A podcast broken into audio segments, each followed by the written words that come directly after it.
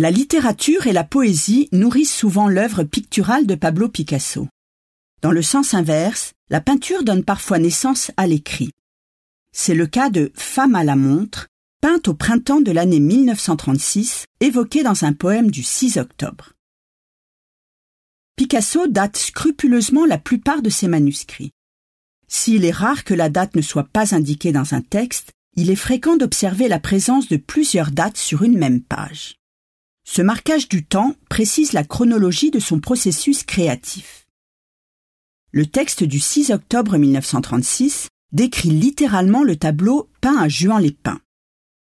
Dans le tableau du 30 avril, toile numéro 15 F, femme se mirant dans une glace, mettre par terre un peigne tenant entre ses dents quelques cheveux et quelques poux, et si possible dans ses poils quelques morpions. Idée charmante à joindre au colis.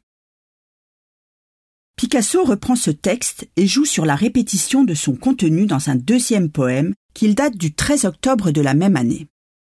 Véritable mise en abîme, le deuxième poème renvoie à la fois au tableau et au poème du 6 octobre. L'idée d'une réalité cachée dans l'image s'exprime également dans la toile. Avez-vous remarqué que le miroir tenu par la femme reflète le vide? Selon l'historien d'art Pierre Dex, ce détail souligne le caractère tragique de la scène.